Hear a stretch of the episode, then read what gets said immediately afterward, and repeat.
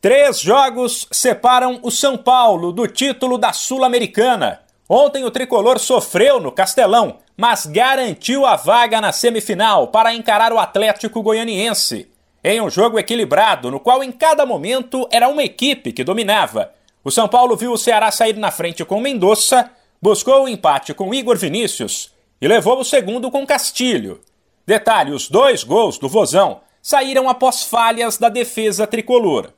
Com o placar de 2 a 1, a decisão foi para os pênaltis e a torcida sofreu bastante ao ver Igor Gomes e Igor Vinícius errarem suas cobranças.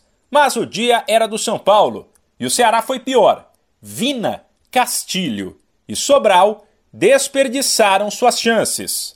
Depois, o técnico Rogério Ceni destacou o esforço do elenco, que mesmo com tantos problemas, tem brigado em três competições. Eu acho que heróico é o que o grupo vem fazendo, sabe? Esse é o, o mais legal de ver, a disposição, a energia que todos colocam, jogando de meio e fim de semana há muito tempo. Todos vêm aqui num, num estádio, é, no bom sentido, hostil, porque a torcida do Ceará fez, se fez presente hoje, assim como acho que as duas torcidas aqui são, são diferentes no futebol brasileiro, pelo que fazem, pela festa que fazem.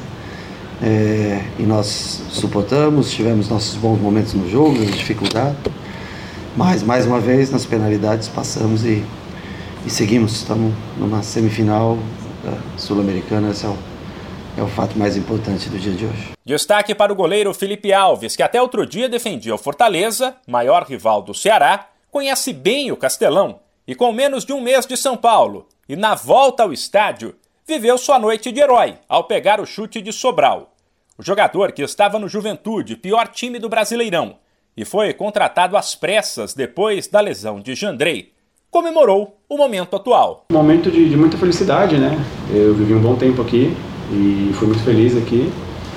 E estou muito honrado, estou muito honrado, fico feliz em poder estar tá, tá ajudando. Fui muito bem recebido por todos no São Paulo. Só queria agradecer de coração a todos mesmo, aos goleiros, o Thiagão, o Yang, o Roquende, o Otávio, o Jandrei que está voltando aí também para nos ajudar ainda mais. E estou vivendo um momento muito especial da minha vida. Estou muito feliz e espero continuar contribuindo, colaborando e fazendo o melhor para o São Paulo. O São Paulo agora vira a chave e volta as atenções para o Brasileirão, no qual a situação não é nada confortável. No domingo, o time encara o Red Bull Bragantino. De São Paulo, Humberto Ferretti.